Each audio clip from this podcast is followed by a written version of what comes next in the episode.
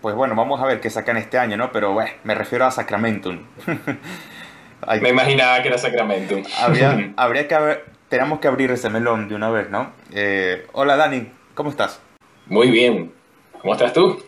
Pues bien, sensacional. Tiempo sin, sin juntarnos. Me dijeron que estabas eh, viviendo la, la, vida loca. Eso me dicen las malas, las malas lenguas argentinas por acá. Nada, yo estaba era de retiro, desconectándome. ¿De retiro espiritual? Prácticamente, borrando redes sociales, todo y desconectándome de tantos estímulos, porque a veces uno está muy acostumbrado a hablar con demasiada gente, a estar en demasiados sitios, ver demasiada información. A veces hace falta desconectar. Muy, muy a favor. Y bueno, ya hablando de Sacramentum, yo creo que las presentaciones sobran totalmente, ¿no? Eh, ¿Cómo, vamos, así que vamos al grano, ¿no? Eh, ¿Cómo percibes los trabajos previos? O sea, me refiero al demo de Sede Symporium y el EP de Finis Malorum, digamos, las antesala para lo que iba a venir con este Far Away from the Sun. Bueno, eh, la, la, demo de, de Sacramento me parece más anecdótica. Yo creo que donde empieza bien la cuestión es con Finis Malorum. Que Finis Malorum es un EP sensacional con, con un sonido muy bueno para, para, hacer un, digamos, un debut más humilde de, de, una de las bandas más importantes de la escena sueca. Pero, pero bueno, tú sabes que yo soy fan absoluto de, de Faraway de Zone. A pesar de que Finis Maluro me parece excelente, no me parece ni la mitad de la mitad de bueno de, de lo que vendría, ¿no? Y yo creo que esa es la gran pregunta que hay que hacer aquí. ¿A qué viene tu fanatismo por este disco? Bueno, vamos, o sea, fanatismo o gusto por él, difícil no tenerlo. Pero ¿existe alguna conexión especial que esté pasando por alto? ¿Algo más íntimo? Mira, fíjate, es curioso porque hay muchos discos con los que yo tengo una historia, sea que fueron uno de mis primeros discos de black metal o tengo algún momento especial con Faraway the Sun, no. Faraway the Sun, a día de hoy, ojo, diría que es mi disco favorito de black metal. Y es puramente por su calidad musical. O sea, yo creo que es un álbum que es muy duro eh, porque esconde muchísimas virtudes que no son, digamos, fáciles de digerir. Yo creo que es un álbum que incluso, a pesar de que se ha reivindicado con los años, sigue siendo muy puede ser, pero, o sea, en su contexto, yo en, su contexto es perfectamente entendible porque no pegaron el pelotazo como si lo pegaron Dissection, por ejemplo. Fue un álbum que no tuvo mucha distribución, fue un álbum que estuvo en Adiposere Records, eh, un disco, o sea, una, una, discográfica conocida para los entendidos del underground, pero que no distribuía tampoco demasiadas copias. Eh, por la fecha también, aunque 1996 me parece que, es un año este, muy bueno para el black metal. Yo creo que el black metal todavía está en pleno auge. Pero a día de hoy es un disco que se ha reivindicado mucho con el tiempo, el revisionismo histórico, etc. Pero yo creo que es un disco que es muy denso de, de primera por su producción, ¿no? Yo recuerdo la primera vez que escuché Faraway the Sun y yo no entendía sinceramente una verga. O sea, me, sonaba un disco brutal, rapidísimo y me encantaba, pero veía eso nada más, ¿no? Ahora, es un disco que entre más uno lo escucha, más uno se va dando cuenta que no es nada más puro blast beat y, riff eh, a lo loco, ensaladas de riff. Es muy curioso porque recuerdo hablar con, con Burton en alguna ocasión de, este disco y él decía como que, bueno, es un disco que, va a todo piñón, este, pero le, le falta como que refinación y no puedo estar en más desacuerdo, porque en, en primer lugar, eh, los blast beats no son los típicos tupa, tupa, tupa, tupa, tupa. O sea, yo creo que el trabajo de batería que hay en Faraway de Son es uno de los mejores del género. Niklas Rudolfsson me parece uno de los mejores bateristas del black metal. Y, y yo creo que un, que un detalle que, que obvia mucha gente es que sus blast beats están sincopados. O sea, muchas veces él varía, digamos, sus feels con una creatividad, pero tan natural que es increíble. Em, y, y Faraway the Sun es un álbum que yo creo que es un, un, álbum de esos que crece muchísimo con las escuchas, pero no me parece un álbum sencillo.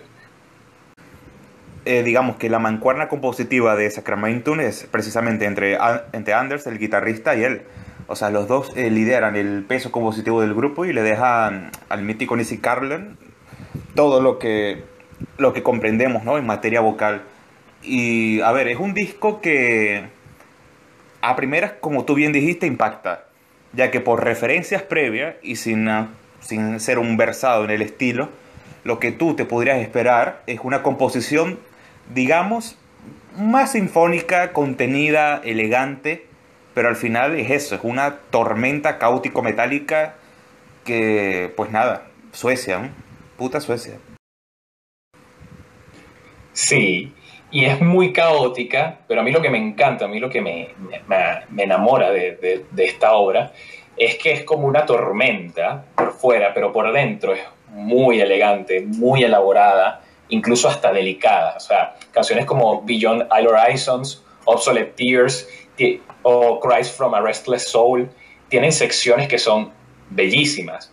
Y mm, yo creo que es un disco que, como es tan cargado, o sea, es un disco que prácticamente no para. Se, se, pasan por alto muchas de estas secciones, digamos, más melódicas. O sea, se da por sobreentendido que es un disco de black metal melódico porque es, porque es sueco. Pero mm, yo creo que hay una impresión general de que es un disco brutal y ya. Y, y yo creo que es un disco tan o más elegante que cualquier disco de Dissection, ¿no? Y bueno, ahí se puede entrar en un terreno pantanoso, porque para mí el mejor disco de, black metal sueco es este. Por mucho, para mí no tiene rival. Ni los mismos Dissection. y es que muchos los comparan siempre con la obra de, Dissection, rompiéndose la cabeza pensando si es igual, mejor o peor que los trabajos eh, clásicos de, John Notby. Pero yo creo que este disco se sostiene sobre sí mismo, ¿no? Como el castillo de la portada. ¿Cómo, sí. ¿Cómo entendemos esto y cómo entendemos eh, tu animadversión? Ok, bueno, para empezar, enemigo de Dissection no soy. Lo que pasa es que a mí Dissection no me terminan de apasionar. Reconozco que son un grupo brillante, reconozco que son uno de los mejores grupos de, de la historia del... O sea, entiendo por qué la gente, digamos, puede decir que incluso el segundo disco de Dissection es el mejor de black metal. Lo, entiendo. Simplemente yo prefiero más su etapa puramente de death metal. Este, aquellas demos sucias, sobre todo la, segunda me encanta, cuando sonaban a death metal sueco, pero bueno, a mí lo que me pasa con Dissection es que yo siento que son un compendio, como un batiburrillo de heavy, trash, un poquito de death metal, black, y a mí me parece como que abarca demasiado, ¿no? A veces para su propio bien, Dissection, abarca demasiado. Entiendo que ese es el atractivo, pero a mí me, me, gustan más Sacramentum porque los veo más enfocados. Evidentemente, Sacramentum tienen influencias de Dissection, eso es innegable. Pero como tú dices, se sostienen por sí solos. Yo creo que ellos lograron un sonido propio, 100% distinguible. Este, esa melodía de dissection combinado con un rifeo que me recuerda mucho a los primeros At the Gates, vertiginoso, intrincado. Este, no me extrañaría que haya por ahí una relación entre Svensson y Anders, pero, pero sí, este, para mí este disco encapsula mucho mejor lo que es el black metal noruego, porque lo veo como un black metal más puro, ¿no? Aquí yo no veo tantas trazas de trash, no veo tantas trazas de heavy, que por sí mismas no son malas, perdón. Pero a mí me gusta más esta propuesta, este black metal puro, potente. Yo creo que este es el, el, álbum de black metal que mejor conjuga la brutalidad con la melodía.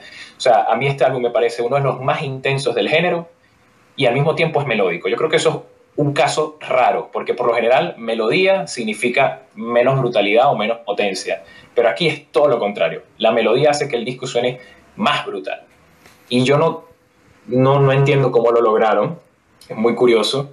Yo lo escucho y todavía me pregunto, oye, ¿cómo hicieron un disco tan elegante, melódico y tan brutal. Yo creo que se debe en gran parte a la producción, pero también mucho en la composición.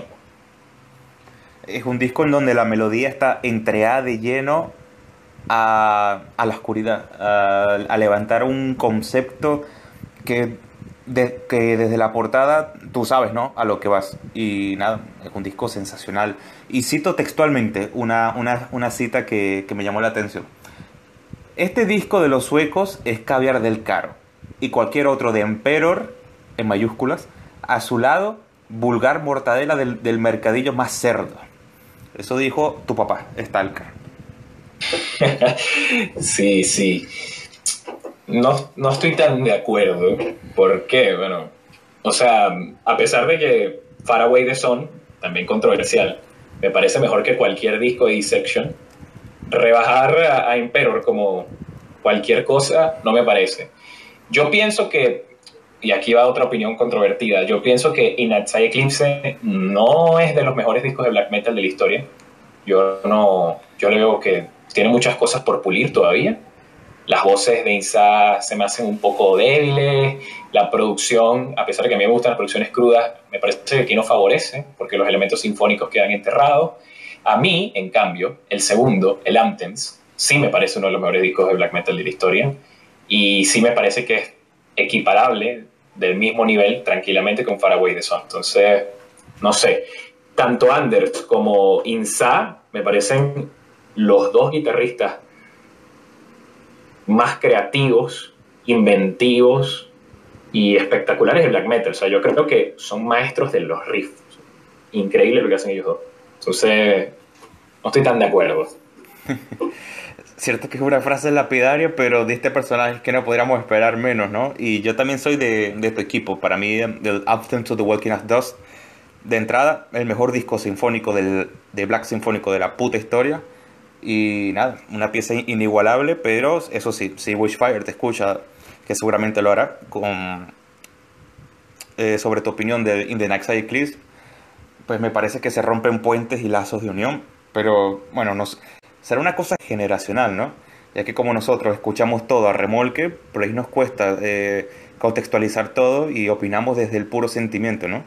Sí, aunque incluso puesto en contexto, a mí Anthems, a pesar de que Night Eclipse es pionero, eh, el Anthems me parece más espectacular. O sea, yo, yo creo que incluso a día de hoy suena súper moderno. Yo no entiendo ese disco. Para mí ese disco no tiene ningún tipo de sentido. Es de otro planeta. Este, decía de otro planeta. Yo, o sea, no parece de 1997, perfectamente podría salir este año.